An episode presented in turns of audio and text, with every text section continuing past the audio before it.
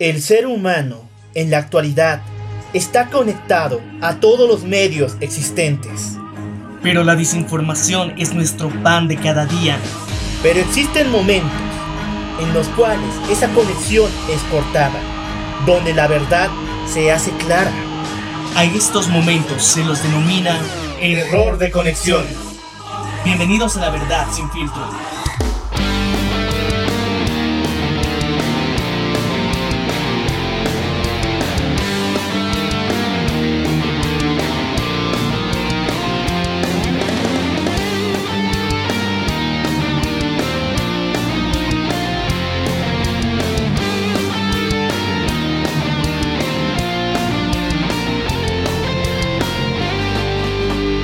Buenos días, muy buenas tardes, muy buenas noches. Esto es Error de Conexión.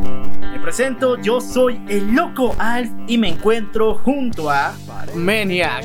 Y bueno, queremos empezar mandando un fuerte aplauso, una gran felicitación a todas las mujeres que celebraron este 8 de marzo el Día Internacional de la Mujer. Un momento donde podemos valorizar y también demostrar realmente de qué significa este género, ¿verdad? Bueno, sí, mandar un abrazo y una felicitación porque el hecho de que hayan nacido como mujeres es una bendición para todos nosotros los hombres como tal. Admiramos su belleza, su trabajo y su dedicación que han dado a la sociedad durante tantos años. Exactamente, y bueno, mandamos de nuevo saludos y muchos abrazos, especialmente a nuestras eh, radioescuchas, podemos llamarles, o web escuchas. Bueno, eh, a, a, todas nuestras oyentes femeninas que nos Bien están dicho. escuchando como tal, eh, queremos felicitarles y bueno, vamos a estar hablando este día de noticias muy importantes y yo creo que es momento de escuchar los titulares de mano del local. Exactamente, la semana pasada estamos hablando acerca de que YouTube oculta secretos, pero ¿qué pasaría si Google también los oculta? Y al mismo tiempo que han ocasionado repercusiones incluso legales. ¿De qué estamos hablando? Acerca de que una pareja está denunciando a la empresa, a la empresa del buscador Google por hacerse ricos por un video en el cual tirotean a la madre de familia. Esta noticia ha sido viral hace un par de años, eh, du- durante... hace un par de semanas, pero la investigación, bueno, hace un par de semanas inició el juicio, el movimiento legal, pero hace mucho tiempo, hace muchos años, se inició esta investigación. Bueno, e- este video viral yo creo que muchos lo han visto tal vez ocasionalmente. eh, es de alguna forma con imágenes y un contenido fuerte porque la agresión es muy obvia, es muy evidente de, de bueno, cómo se ha sufrido. Y lo malo es que en redes sociales, más que todo en la plataforma de Google eh, y YouTube, digamos, ha sido trending topic donde se ha podido acceder al video sin ningún filtro, ningún tipo de censura y sí ha sido un contenido bastante fuerte y lo preocupante y cómo se ha empezado la investigación era a partir de que esta publicación como tal de, de un usuario X que subió el video empezó a tener muchas visualizaciones y como es de costumbre en la plataforma de YouTube eh, se puso publicidad dentro del video entonces esto bueno, alarmó mucho más a sus familiares que, eh, que técnicamente a través del video y el sufrimiento de su familia se estaba comercializando. Esto nos lleva a preguntar hasta qué punto un video viral puede llenar las alcancías y los bolsillos de la empresa que lo contiene. Porque recordemos que un viral en sí mismo es un gran boom en el internet. Y muchos de ellos que han alcanzado la meta de romper el internet, ¿cuánto están dando a las empresas que solamente poseen los derechos? Realmente, ¿cuánto de humanidad hay en esto? Prácticamente me recuerda al Coliseo Romano, donde la gente paga para ver lo mal que le puede pasar a otra persona. Bueno, pasemos a otra noticia y le estaremos desarrollando a profundidad un poquito más adelante. Bueno, Maniac, en el 2013 surgió una idea innovadora en uno de los países más importantes como es Japón. Tú sabes que este país está lleno, lleno de eh, datos que dicen que las personas, hay una alta tasa de personas que lleguen a suicidarse. Así que en el 2013 surgió una idea que si ponemos luces azules en los trenes, en las estaciones de trenes, habría una posibilidad de que estas persuadan subliminalmente a las personas para que no puedan lanzarse a las vías y terminar, terminar con su vida.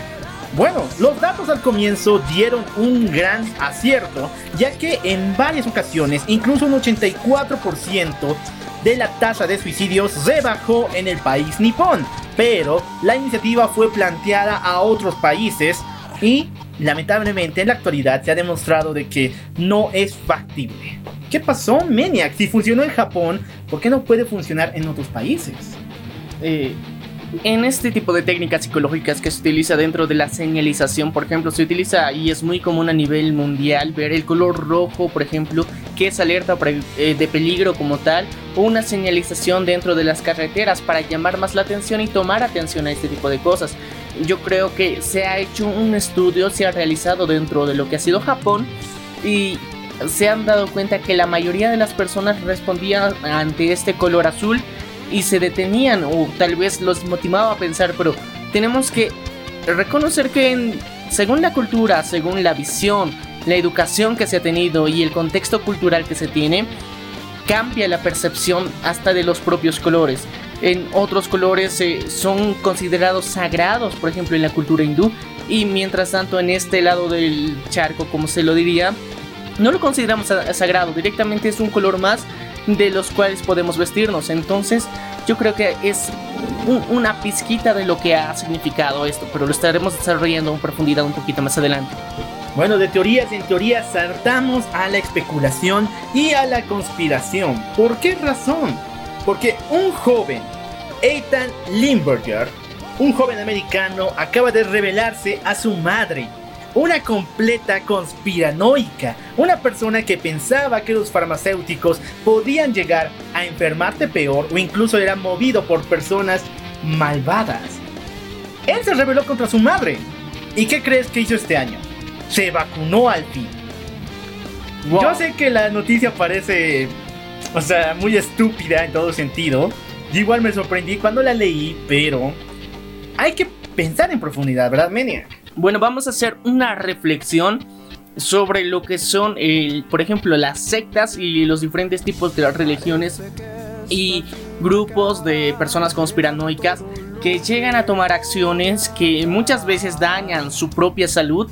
Incluso la de su familia. Y la de su familia, porque se ven y creen que están en la necesidad de obligar a sus familiares a que en este caso no se vacunen porque se consideraba que una vacuna era una forma de control de las personas o que te hacía vulnerable a cierto tipo de enfermedades cuando es todo lo contrario y es necesario dar un poquito la vista más allá de lo que generalmente vemos en nuestra sociedad actual.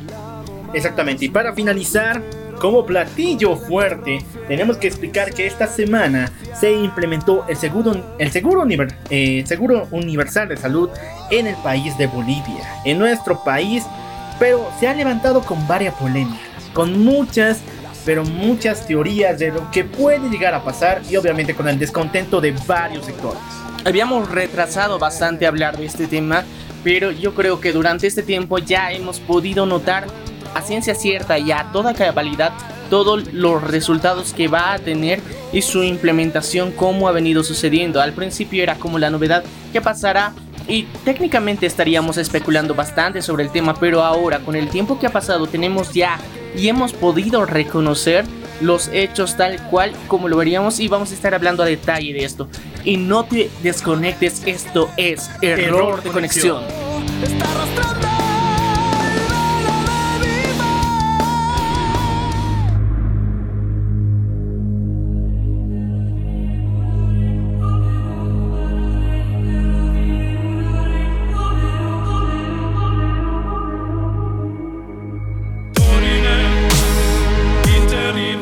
Bueno, hemos vuelto y empezamos con el rodeo de noticias de esta semana. Primero tenemos que hablar acerca de esta situación. Maniac, estábamos contando acerca de la historia de Alison Pennyworth, una mujer la cual era periodista. Con su camarógrafo en el 2015 fueron brutalmente tiroteados en vivo y en directo. Desde entonces, el asesino, esta malvada persona, subió el video del tiroteo a la, al buscador de Google y también a las redes profundas. Desde 2015 hasta ahora, el servidor Google, como tal, no dio, no dio de baja el video y está en sus políticas que tiene que realizarlo porque es contenido completamente perturbador y muy alarmista. Pero desde entonces no está. los familiares realizaron una investigación profunda de cuánto dinero se está recaudando por la visualización de este video y a dónde está llegando. Hasta tal punto que esta semana se inició un juicio contra la empresa Google para saber y retirar el video de manos de su proveedor. Yo creo que también eh, dentro de la noticia lo que cabe y está resaltado es que van a pedir una indemnización ya que el contenido ha sido visto por miles y miles de personas y YouTube y Google como tal ha estado lucrando a través de él. Entonces vamos a retroceder un poquito en el tiempo y vamos a darnos cuenta cómo empezó toda esta situación. Desde el momento en que sucedió el tiroteo y que salió directamente en vivo y, el, el asesino como tal se dio la molestia de grabar este hecho y subirlo otra vez a las a diferentes plataformas dentro de lo que es Google, en la red profunda, como se lo conoce la Deep Web también, e incluso en YouTube, donde se estuvo visualizando durante todo este tiempo sin ningún tipo de restricciones ni de edad, ni de público, ni censurando las imágenes porque son bastante violentas. Exactamente. Bueno, entre otras cosas que dice eh, el padre de Allison, un hombre llamado Nathan, dijo lo siguiente, que entre, entre tiempos de cierto, de un momento a otro, aparecía en este video en el área de publicidad de Google o incluso en los momentos de autorreproducción. Y al mismo tiempo, con una estadística muy fuerte, dijeron que diariamente, desde el 2015 hasta ahora, 60.000 personas los reproducían totalmente. Yo creo que eh, estamos hablando de un psicópata, un psicópata como tal, y el cual ha, realizado esta acción, yo creo que motivado bajo obvias intenciones hasta cierto punto fetichistas un poco, ya que eh, se estaba gozando con el dolor ajeno y del dolor de los familiares y al mismo tiempo, si eres consciente, ya lo habíamos mencionado antes, para que una publicidad como tal llegue a salir en dentro de la plataforma de Google y YouTube, eh, tienes que dar un monto de dinero. Y ya habíamos hecho una crítica que no se, no se regula esto. Nadie supervisa el contenido que se va a promocionar dentro de esta plataforma. Y yo creo que, mira, al, al asesino como tal ha sido ya enjuiciado anteriormente, pero ahora estamos viendo que alguien está promocionando este mismo video. Puede ser que pertenezca a una organización la cual se está burlando directamente de la periodista y está tomando una especie de guerra personal contra los familiares. No, pero tiene que ser alguien que realmente tenga mucho dinero porque para que un video sea visto por 60 mil personas desde el 2015 es mucha inversión. Yo creo que realmente y esto llevando palabras apocalípticas, o sea, poniendo en riesgo la, mi fe y mi credibilidad, Google tiene que ver en eso. La misma empresa tiene que ver sobre todo esto. Bueno, también eh, vemos si es que, como, decías el dato, ¿me recuerdas qué número de visualizaciones ha tenido? 60 mil, diariamente. Diariamente. Entonces, eh, es un monto bastante grande y por, porque, sobre todo porque eh, YouTube, dentro de sus políticas, para cobrarte hasta cierto punto, tienes que reproducir la... Tienes que pasar de los 3 segundos de reproducción para que recién te cobre la plataforma. Entonces, eh, sí, muchas personas lo han visualizado y esto requiere también una inversión bastante grande y que durante tanto tiempo se estén manteniendo en la red es alarmante, es muy preocupante y bueno, tenemos que caer en lo conspiranoico obviamente. Claro, pero a palabras del el servidor, nuestros corazones están con la víctima y su familia. Para proteger a la comunidad, YouTube tiene políticas claras y establecidas respecto al contenido inaceptable de la publicación y retiramos los videos que violan estas políticas cuando nos alertan al respecto. Es decir, si tú tienes un viral que quieras eliminar por N razón, tienes que comunicar, comunicárselo a Google. Pero al mismo tiempo, ¿crees que realmente te harán caso? Simplemente si dejas tu, tu queja en la caja de comentarios o enviando un mensaje directamente. No, tienes que hacer como ellos. Tienes que llevarlo a juicio. Prácticamente yo entendí eso en sus palabras. ¿Tú, Maniac? Bueno, eh, hay un caso muy interesante en lo que se está pasando dentro de la plataforma. Está empezando a existir una burocracia bastante grande que muchas veces es injusta. Ya creadores de contenido se han quejado que muchas personas anónimas denuncian su video y se les desmonetiza como tal. Pero ahora vemos que denuncias un video viral que está saliendo como publicidad y tienes que llegar a un juicio.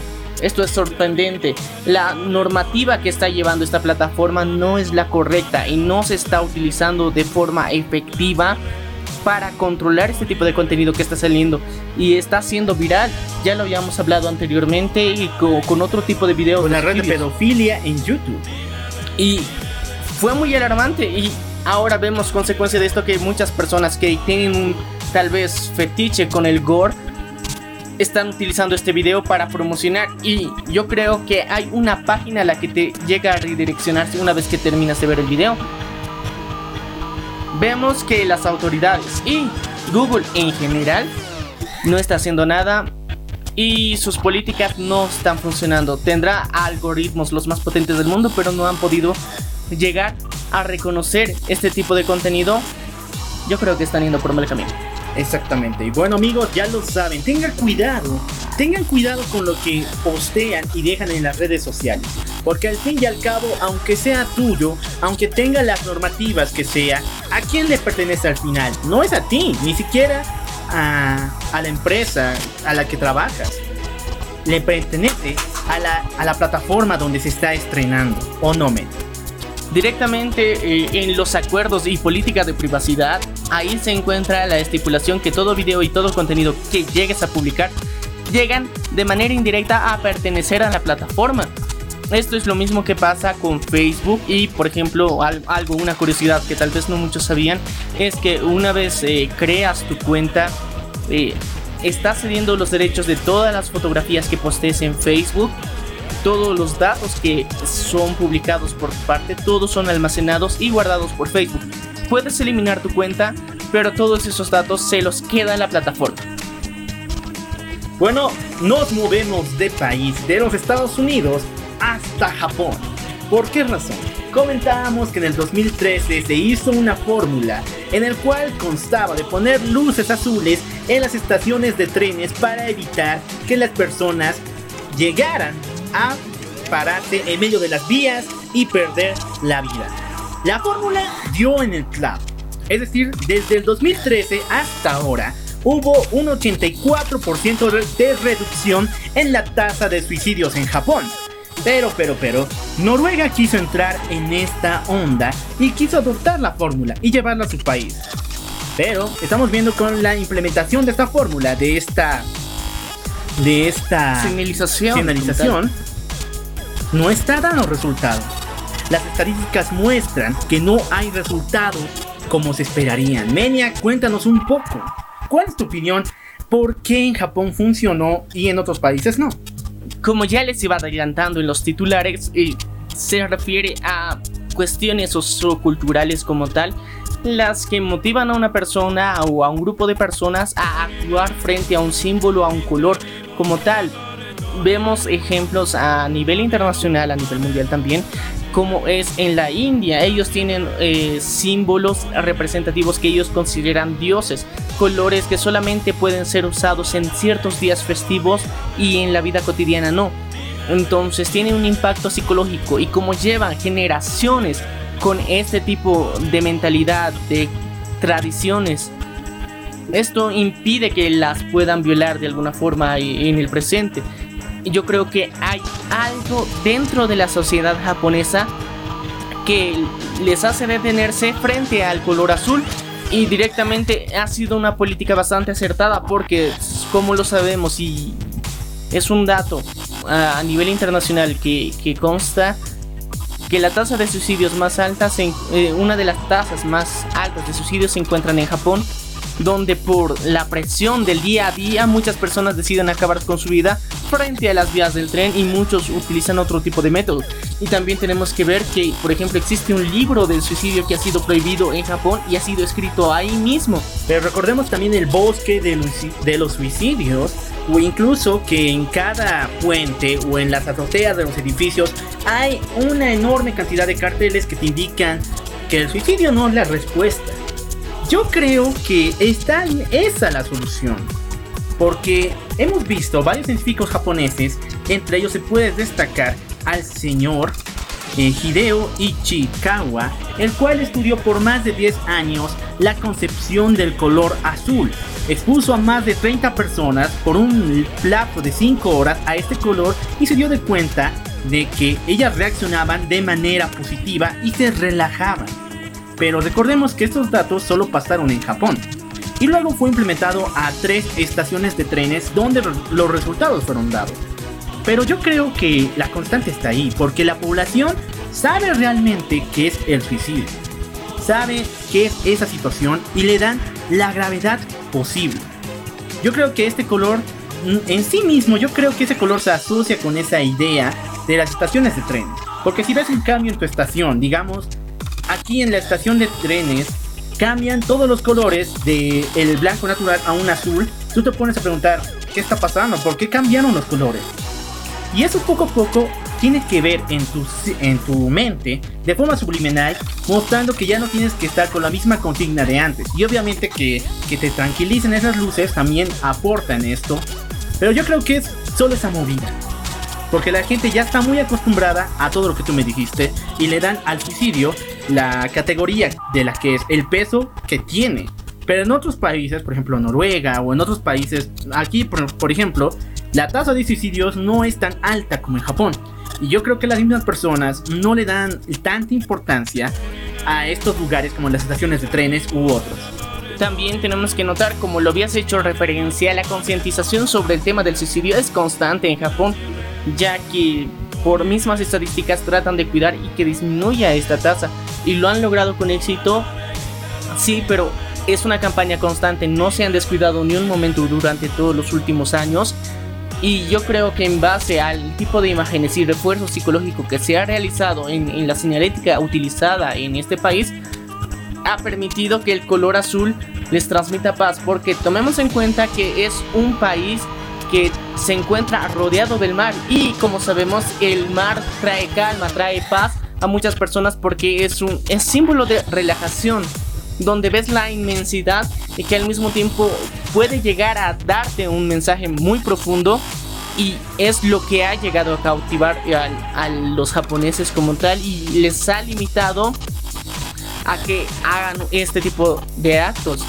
Y yo creo que está muy relacionado que sea un país que se encuentre rodeado del mar y que el color azul tenga ese impacto en su vida.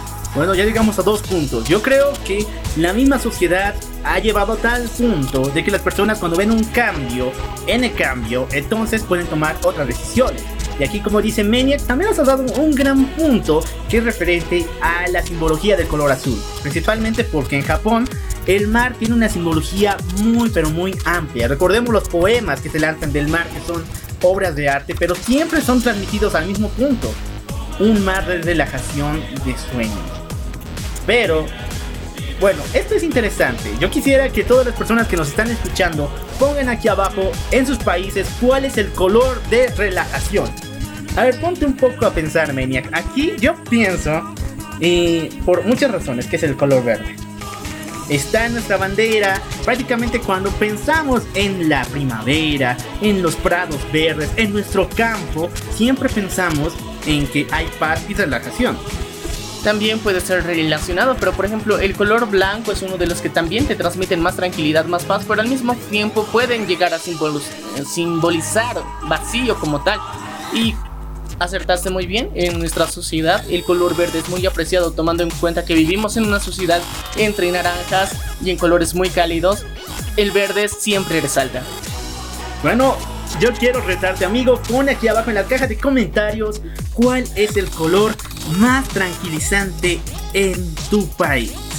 Y bueno, volvemos a los Estados Unidos porque tenemos que hablar de una madre muy extraña. Yo he conocido a, eh, personas, a personas muy extremas, total. Pero esta mujer se pasó de la raya. Vamos con esa noticia. El joven Ethan Limburger acaba de emanciparse de su madre a la edad de 18 años. En este proceso, que incluso fue llevado a la corte de Massachusetts, él señaló que su madre estaba completamente loca. ¿Por qué razón? Porque dijo que su progenitora tiene ideas y concepciones muy malas respecto al uso de las vacunas, por lo cual él nunca en su vida se había vacunado. Cuando llegó el momento del juicio y el juez obviamente le dio la razón al niño, al señor Ethan, perdón, ya tiene 18 años, perdón, le dio la razón al hombre, él hizo un acto contra su madre con total voluntad. ¿Qué crees que fue, Menia? Él se vacunó al fin. Una historia curiosa, muchos podrían decir extraña en todo sentido. Y no, no no es solamente ello, hay que hablar acerca de las personas que tienen una idea, una ideología tan profunda personalmente que puede llegar a afectar su salud o incluso la de su familia. Estamos hablando acerca de los conspiranoicos y también las sectas de programación. Hemos visto ya ejemplos dentro de, bueno, muchas series, muchas películas, donde hacen referencia y mofa a este tipo de grupos pero es un hecho, es una realidad, existen, están en nuestra sociedad y los vemos constantemente manifestarse de diferentes formas. Eh, ya que, por ejemplo, eh, el inicio del movimiento vegano, por ejemplo, era parte de lo que fue el, el clan de. el clan Manson como tal. Entonces, eh, parte de toda esta secta ha, movido a muchas personas a una ideología bastante agresiva en su tiempo. También vemos que, por ejemplo, en Estados Unidos ha habido mucho es, este boom de las religiones. Por ejemplo, la. ¿Cómo se lo dice? Las sectas. Las sectas, pero hay una de ciencia en específico, no recuerdo el nombre, la cienciología. La cienciología que es una muy agresiva en la que muchos eh, famosos, personajes famosos de Hollywood se encuentran inmiscuidos y alarma y sorprende bastante que personas como ellos, que hasta cierto punto consideramos que tienen una mente bastante abierta, tomando en cuenta todos los roles y papeles que les ha tocado interpretar, no es así. Y por ejemplo, la cienciología es una de las religiones en, en el lado occidental que más dinero recauda porque sus principales seguidores y fieles son personas de la alta sociedad que tienen ingresos económicos bastante fuertes. Y para ingresar a esta misma religión o secta como tal, tienes que invertir bastante dinero. Y te llegan a, bueno, técnicamente lavar, eh, eh, lavar el cerebro como tal. Y tienes y das afirmación de hechos que científicamente no están probados. Eh, son relativos o ya son hechos históricos pasados que ya no tienen relevancia en el presente. Y es algo que vemos constantemente en Estados Unidos y yo creo que muchos de estos niños ya en esta época, en el siglo ya 21, donde podemos tener más acceso a la información, ha podido encontrar la información necesaria para darse cuenta de que la vacuna era algo positivo para su vida. Y yo creo que si seguiríamos en los 80 o 90, no hubiera dado ese gran salto de llegar a vacunarse, su gran acto de rebeldía. Exactamente, pero yo, también quiero postular que esta idea no solamente de la parte norte de este continente, porque, wow, Estados Unidos es uno de los países que más historia tiene en lo que refiere a secta, a todo ese proceso de programación cerebral. Pero en esta parte también nacen todas esas sectas de una idea. Y esa idea es por qué hay tantas enfermedades.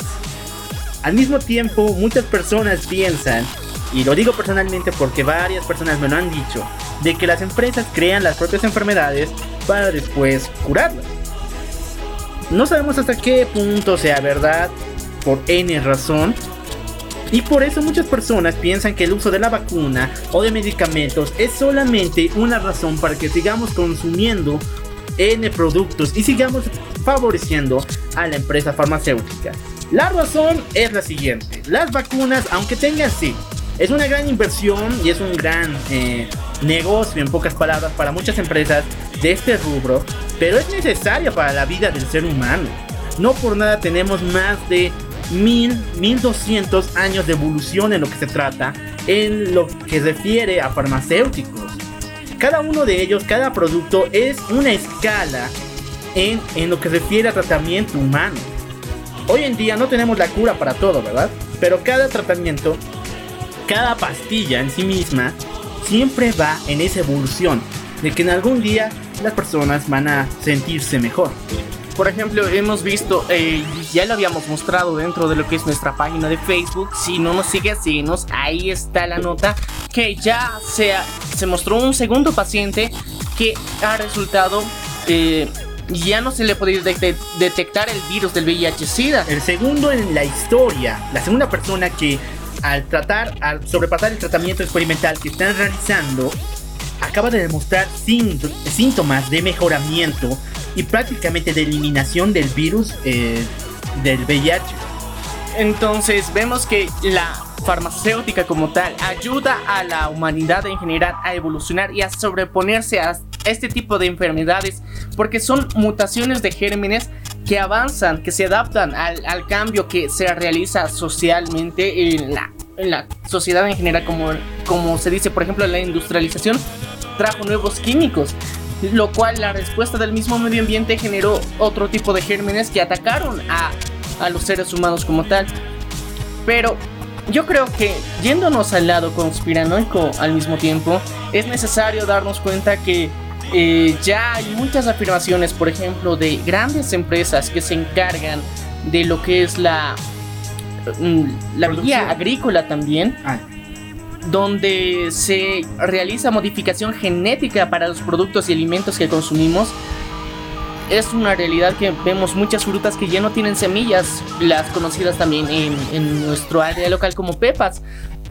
Ya no tienen, ya no tienen y se hizo una modificación genética que permitió esto. Entonces vemos que también en otros países del mundo ya hay otro tipo de avances, eh, tanto en, en la medicina. Pero detrás de esto hay empresas, hay empresas que tienen intereses, hay empresas que buscan vender, buscan lucrar a través de esto.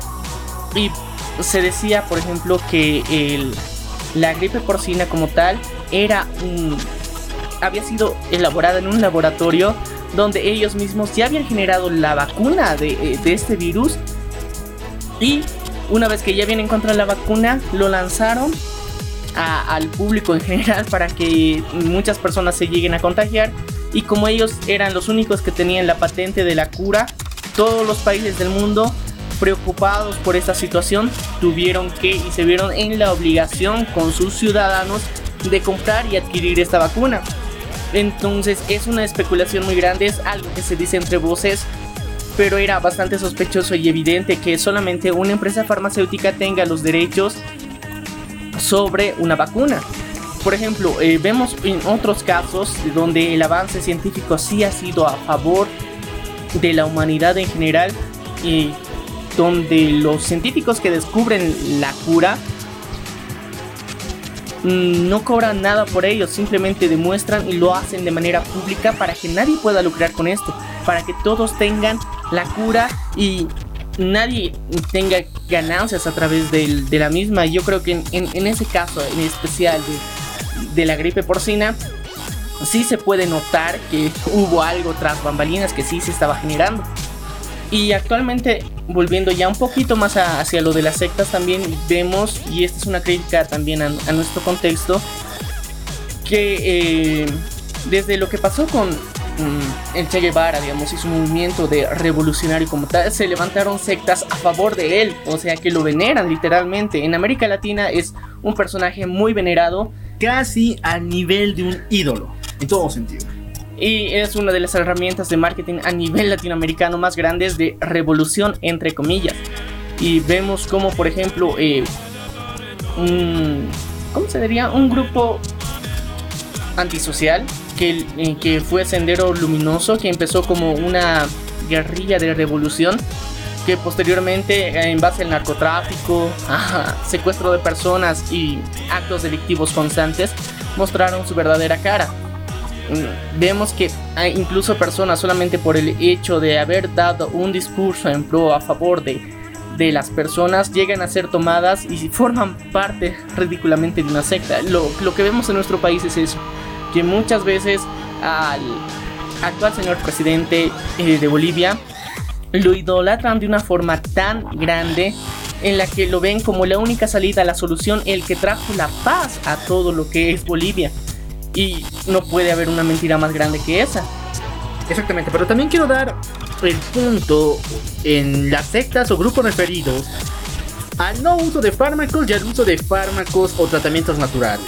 Porque es algo que tenemos que hablar. Primeramente, y esto es la reflexión, si sientes que vives en un ambiente donde no te permiten, por N razón ideológica, no ser parte y tampoco consumir los productos farmacéuticos, tienes que denunciarlo, ¿no? No importa qué grupo sea, incluso de amigos, tu misma familia. ¿Por qué? Porque aunque esas personas digan que tienes la razón, no es verdad. Todos los productos, ya sea de N, de N configuración, pero que sean farmacéuticos, ayudan al, mejoramiento de una persona. Ahora, hay un sector, eh, principalmente en, nuestra, en nuestro lado del mundo, que piensa que todo puede ser solucionado de manera natural. Todo puede, todo hay, toda la solución se encuentra en las plantas y los diferentes tratamientos de este lado del mundo. Son concepciones que adoptan eh, parte de la ideología y, las enseñanzas de la composición andina pero esto no siempre es así, no siempre da un resultado. Y muchas personas se aferran a esta decisión de usar solamente productos naturales, incluso tratamientos experimentales. Raramente recuerdo la uroterapia, ¿recuerdas? Bueno, no es, no es nacional, viene de China, pero muchas personas tienen esta como una concepción de mejoramiento. Y hoy en día también el uso de diferentes plantas, sin saber que realmente pueden provocar incluso alergias o consecuencias mayores. Hemos visto que el descuido, por ejemplo, de un sector que en Bolivia está muy presente es el naturista, que si bien es bueno resaltar y revalorizar las tradiciones y de alguna forma la medicina natural que, existía en nuestro país desde hace siglos, es bueno tomarla como referencia, pero no es la única solución. Por algo también ya ha avanzado la ciencia y la tecnología y nos brindan soluciones eficaces tampoco es bueno automedicarse, que es otro punto que también otro extremo que se llega muchas veces. Y en ambos puntos tenemos que hacer una consulta con, con los médicos como tal, con el médico general, que, que sea de, cabecera de, para tu familia o para tu persona, para que te recomiende cuál es el mejor tratamiento, porque actualmente a todos los médicos se les está preparando tanto en medicina natural como en la medicina ya avanzada vemos eh, resultados muy buenos a nivel internacional en los que se están utilizando y se están mezclando ambos para que tenga un impacto más suave dentro de nuestro organismo porque muchas veces las farmacéuticas con los tipos de químicos a veces llegan a ser muy agresivos. Entonces con respaldo de la medicina natural llegan a ser más suaves y los cambios se ven más pronto también. Y también tenemos que resaltar que en muchas muchas sectas eh, religiosas ya ya no tanto políticas ni filosóficas está prohibido incluso el donar sangre. es mal visto muchas veces el, donar sangre, el, por ejemplo, llegarse a operar de algún órgano vital, por ejemplo. Yo creo que es un pensamiento ya que ahora sí podemos decir con toda certeza que es retrógrada como tal y no, no aporta, sino te quita años de vida literalmente y te está afectando a ti, a la vida que hubieras podido llegar a tener solo por el simple hecho de que está mal visto entre tu grupo social. Yo creo que no es necesario. Hemos visto que eh, muchas de estas religiones lo toman de forma muy extremista estas situaciones. Muchas veces llegan a expulsar a estos miembros que han supuestamente roto las reglas por su salud personal y en de tener una más larga vida también muchas veces resultan ser agresivos ante este tipo de situaciones. yo creo que ya hemos llegado a un punto donde la información es suficientemente clara y nos informa de forma tan certera que ya no hay dónde perderse. Bueno, hablando de médicos, tenemos que volver a nuestro país, Bolivia, porque esta semana, desde el primero de marzo, se implementó el Seguro Universal de Salud. Y bueno, ya casi 15.000 personas ya fueron registradas y atendidas mediante este proceso. Pero hay mucho detrás de esta decisión que tomó el gobierno y obviamente que hay polémica y de varios sectores, hermano. A ver, Meniac, dinos exactamente cuál es la situación. El, bueno, directamente un seguro único de salud como tal, como se lo ha denominado el SUS a nivel Bolivia, ha sido una de las últimas cartas que ha jugado el partido de gobierno como tal, ya lo habíamos anunciado, que era una de sus cartas principales para que de alguna forma quedarse en el poder en las próximas elecciones que tenemos eh, en este año en Bolivia. Y lastimosamente los médicos mismos se han mostrado desconformes ya que eh, no, no contamos con los recursos hospitales para tampoco humanos para poder realizar un servicio universal de salud como tal, porque eh, ya, ya se mostraban déficit en diferentes hospitales eh, públicos como tal, donde muchas veces eh, los enfermos no podían ser atendidos ni siquiera en una camilla. Muchas veces tenían que ser atendidos en el suelo mismo, ya que debido a las condiciones precarias que se encuentran en muchos hospitales, debido a la antigüedad que tienen y que no se ha renovado los insumos que tienen, ni los muebles mismos que tienen, tienen que ser atendidos en el mismo suelo y era algo que se venía denunciando constantemente y supuestamente el gobierno viene anunciando canchas y no hospitales. Es interesante cómo el pensamiento de sí al deporte y no a la salud al mismo tiempo es contradictorio. Y ha sido un discurso que hemos visto durante los últimos 10 años. Constantemente, supuestamente, se instala por cada hospital de tercer nivel que se, que se realice en alguna ciudad, departamento o provincia, Existen 15 canchas por detrás que han sido ya fabricadas con césped sintético y están muy bien bonitas ahí y de tanta cancha no hacen tanto deporte las personas. Yo creo que lo, más adecuado era que realicen más hospitales y ahora digamos eh, iba a aportar también a que muchos médicos tengan un empleo fijo porque actualmente igual hay una tasa de desempleo dentro de los propios médicos supuestamente el Seguro Universal y Único de, Salud venía a solucionar este tema. Pero hemos visto que el caos está aumentando. Primero fueron las amenazas del sector de la salud que con hacer paros para que se reconsidere toda esta situación que quieren obligar, literalmente el gobierno quiere obligar a que todos los médicos den un servicio gratuito a todas las personas en general, lo cual sí es positivo, pero no hay las condiciones para hacerlo. Exactamente, como habías dictado, no existen las condiciones ideales para realizarlo. Un seguro universal de salud no solamente demanda personal, el cual no se posee, sino también demanda equipamiento que sea equipaz, eh, que sea capaz de soportar la magnitud de personas que pueden llegar a, a ser parte de este seguro. Pero yo te tengo una pregunta, Meña, y esto es posiblemente una duda que tenga que ver mediante la misma concepción. Para ser partícipe del Seguro Universal de Salud, tienes que registrarte, ¿verdad? Si tienes que realizar tu registro directamente, te acercas a algún centro de salud donde están registrando actualmente en hojas, eh, pones tus datos y directamente ya supuestamente ya eres parte del Seguro Único de Salud. Y las personas que no pueden llegar a registrarse no son parte del Seguro Universal de Salud. Esto me recuerda un poco a los seguros normales. A la, o sea, a la misma mecánica que resultan en las empresas aseguradoras, donde si no eres parte no te pueden entender. Y pensemos esto peor a un nivel completamente cruel. Si tú acabas de sufrir un accidente y por N razón no estás en el Seguro Universal de Salud, la atención que vas a recibir la vas a tener que cancelar tú. Y no importa que este seguro tenga por nombre universal y que mediante la propaganda nos digan que van a atender a todos los bolivianos. No, mientras no estés registrado, no puedes ser parte de ello. En varios países yo he notado que esta concepción tampoco ha dado muchos resultados. es en serio. Recordemos que países como por ejemplo Ecuador u otros han adoptado esta consigna, pero al mismo tiempo se está viendo igual las mismas necesidades que, que muestran, que no hay equipamiento, no hay manera de cómo operar a tantas personas y también las personas que no pueden llegar a ser parte de esos seguros. Principalmente por el equipamiento, porque si quieres atender a tantas personas, necesitas soluciones rápidas. ¿Y cómo obtienes esas soluciones? Mediante equipamiento.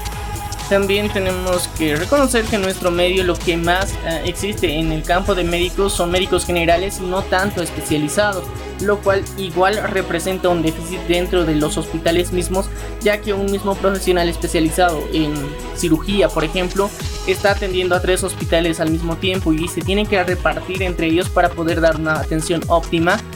Y ahora, cuando tienes un seguro universal, si bien trata de ser en beneficio de la población, pero más bien está perjudicando a muchos de los profesionales los cuales no saben cómo atender, no tienen los recursos, tampoco el conocimiento. Y muchos no tienen el conocimiento porque son médicos generales como tal, entonces vemos que la política que se ha tratado de implementar, forzada obviamente, porque ah, supuestamente de aquí a dos años se iba a implementar como tal este seguro, pero como último recurso, ya que vieron que las elecciones primarias no funcionaron, deciden sacar y obligar a todo el, sistema médico como tal, y el sistema de salud, a ser universal, seguro y gratuito, entre comillas. Bueno, yo quiero, yo no quiero llegar a peores, pero prácticamente con todo lo que está pasando, especialmente en el ámbito de la salud, enfermarse es un pecado aquí en Bolivia, porque no solamente te da problemas en lo que refiere a tu horario, sino al mismo tiempo no tienes donde eh, poder eh, tratar. Hoy en día, ¿cuántas personas que poseen cáncer, que tienen esta enfermedad, están sufriendo en los hospitales, en los pocos hospitales especializados? Hay personas que viajan de un departamento a otro, no importa el costo, no importa dónde se van a quedar, para ser atendidos. Y la situación es mucho peor todavía con lo del este aparato para medicar, ¿cuál era? El regulador lineal. Ah, sí, también se está realizando eh, lo que sería eh, dentro de los hospitales se ha generado un proyecto como tal y el acelerador, lineal como tal que hasta ahora no vemos un beneficio productivo como tal. Todas las las maquinarias que se, se, estaba pensando utilizar están ya saturadas y cansadas porque técnicamente trabajan todo el día ya que las personas vienen constantemente con malestares y tienen que ser atendidas. Entonces tampoco se les puede dar un digno mantenimiento y un mantenimiento correcto porque literalmente trabajan las 24 horas del día. Vemos también que dentro de, por ejemplo, el área rural muchas veces eh, personas como se han enterado de que ya hay un seguro, llegan a la ciudad, tratan de ser atendidas porque sus dolencias son bastante graves. Entonces llegan a la ciudad y ahora hay aglomeración dentro de los mismos hospitales. Tienes que, para ser atendido, tienes que sacar ficha y la ficha se saca en promedio, tienes que hacer fila desde las 3 de la mañana, incluso 2 de la mañana, para que recién te entreguen la ficha a eso de las 6 y media a 7 de la mañana. Y esa ficha tal vez tu atención, digamos, ha sido uno de los últimos, te van a atender literalmente a la noche. Y es preocupante y muchas veces no alcanzan las fichas para todos los que estaban haciendo fila. Entonces vemos que no está funcionando, es una medida muy desesperada que se ha tomado y no se ha medido el riesgo que se puede tener tanto por ejemplo, lo que se estaba haciendo era muy interesante. Eh, los médicos habían propuesto que se haga y se un impuesto a la hoja de coca para que pueda ser más sostenible eh, lo que sería el seguro universal. Pero los cocaleros que respondieron que ese dirigente de los médicos estaba loco. No se podía dar un impuesto a la hoja de coca. Y reafirma esto como un estado que estamos creando la materia prima de lo que es la cocaína. Reafirma todo este pensamiento que supuestamente no está pasando, pero está a la vista de todos en lo que es el chapare boliviano que se está produciendo y sobreproduciendo la hoja de coca que mm, para empezar mata la tierra y no lo hace productiva durante cuatro, cuatro años como tal. Y es una verdadera pena cómo se está desperdiciando territorio que, que hubiera servido a diferentes tipos de materias primas más importantes que la coca porque Sabemos que tenemos un excedente gigantesco de producción comparada con el consumo que se realiza.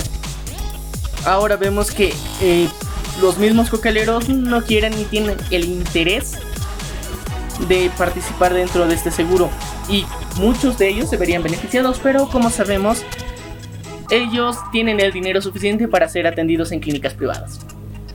Bueno, déjanos aquí abajo tus comentarios respecto a esta situación porque es preocupante.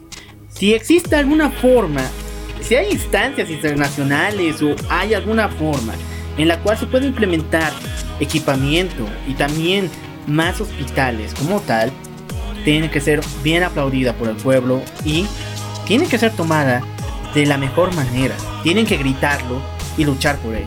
También vemos ejemplos internacionales, por ejemplo en China, que de alguna forma es uno de los países que hasta cierto punto hemos criticado, y es uno de los que implementa lo que es, este seguro gratuito como tal de salud a, las personas en general. Y existen niveles de salud, por ejemplo, van avanzando los niveles y entonces quieres que se te atienda más rápido, que se te atienda con mejor prioridad, tienes que pagar. Pero se te va a atender de todas formas y ellos han trabajado en este modelo durante más de cuatro años para tener el abasto suficiente para que todas las personas puedan acceder a este servicio sin ningún tipo de dificultades que no haya hacinamiento de personas. En otros países, por ejemplo, vemos también eh, como Noruega, por ejemplo, eh, eh, su sistema de salud es uno de los más efectivos a nivel mundial. Pero lo que están tratando de hacer ellos es hacer un plan y un proyecto donde se trabaja durante años para poder ejecutarlo. Y no es de la noche a la mañana de, ok, vamos a hacer un sistema de salud para mañana. No tienes los hospitales, no tienes los recursos, no tienes los medios, no tienes un sistema bien planteado, simplemente improvisas. Y es algo que hemos visto constantemente en nuestro gobierno. Improvisan todo. Es una triste realidad que vemos y para muestra un simple acto cívico. Para muestra un simple acto cívico. Directamente eh, vemos eh, un ejemplo reciente. Dentro de la inauguración de las líneas del teleférico, un día, exagerando, una semana antes de la inauguración que se ha anunciado durante dos meses atrás, se improvisa el espectáculo que se va a dar. Se improvisa las maquinarias que se van a dar. Todo lo que se, se va a promocionar ese día se improvisa días antes y muchas veces horas antes. Hemos visto constantemente que dentro de sus discursos existen muchas fallas técnicas, incluso del presidente. Y estamos viviendo dentro de un gobierno que le gusta improvisar y que si improvisara bien sería genial, pero improvisa mal. No mide las consecuencias de las decisiones que toma por todo un pueblo entero y es una pena. Por eso ya lo dijimos, esto tiene que ser llevado por el pueblo. Si nadie lo va a pedir, no va a cambiar nada. es un momento de reflexión para todos ustedes y yo quiero que nos dejen tanto en nuestra página de Facebook como en Instagram su opinión sobre esta noticia y qué solución le darían, porque nosotros no solo estamos para plantear una problemática, sino soluciones, porque es muy fácil criticar y no dar soluciones. Nosotros quisiéramos que ustedes también den su opinión. Y mi querido local, ¿cuál sería una de las soluciones más óptimas para este tipo de sistema seguro universal de salud? Prácticamente yo, o sea, todas las esperanzas ya se me han muerto. Yo solo pido instancias internacionales, ¿tú? Bueno, yo creo que podría realizarse y es una muy buena idea lo que se planteó de realizar un impuesto a la hoja de coca. Sabemos que no se va a realizar con el gobierno actual, obviamente, pero sería una de las mejores normativas que se puede ejercer. También podemos pensar en otras instancias, por ejemplo, hay una teoría conspiranoica, entre comillas, que sobre este tema en específico, en el que eh, como solución el gobierno está ya haciendo una convocatoria internacional para traer médicos cubanos a Bolivia para que puedan abastecer los médicos especializados. Y sabemos que la alianza entre Bolivia, Venezuela y Cuba han sido una de las más importantes durante todos estos años. Y obviamente por temas de narcotráfico y también por influencia política y el modelo social que tienen, bueno, modelo político que tienen que es socialista, comunista como tal. Hemos visto que tienen mucho apoyo entre estos tres países y es obvio que vengan con, con este discurso también y que ya se esté moviendo los hilos en Cuba para traer médicos. Y yo creo que esto, si bien es una solución temporal, pero no es una solución permanente. Porque literalmente si traes más personas a un ambiente o infraestructura que no está funcionando, no sirve de nada. Bueno, terminamos el día de hoy. Esta semana fue llena de sorpresas y llena de noticias. Yo soy el Loco Al y me encuentro junto a Menia. Nos vemos hasta la próxima semana. No te olvides seguirnos en Facebook y en Instagram. Y también nos puedes escuchar a través de Spotify, Radio Public y Google Podcast. No te olvides, no tienes excusas. Si no tienes Spotify Premium, puedes ir a Google Podcast, nos escuchas totalmente gratis y sin interrupciones. Exactamente. Bueno, ya lo saben, esto es Error de conexión. Nos vemos a la próxima.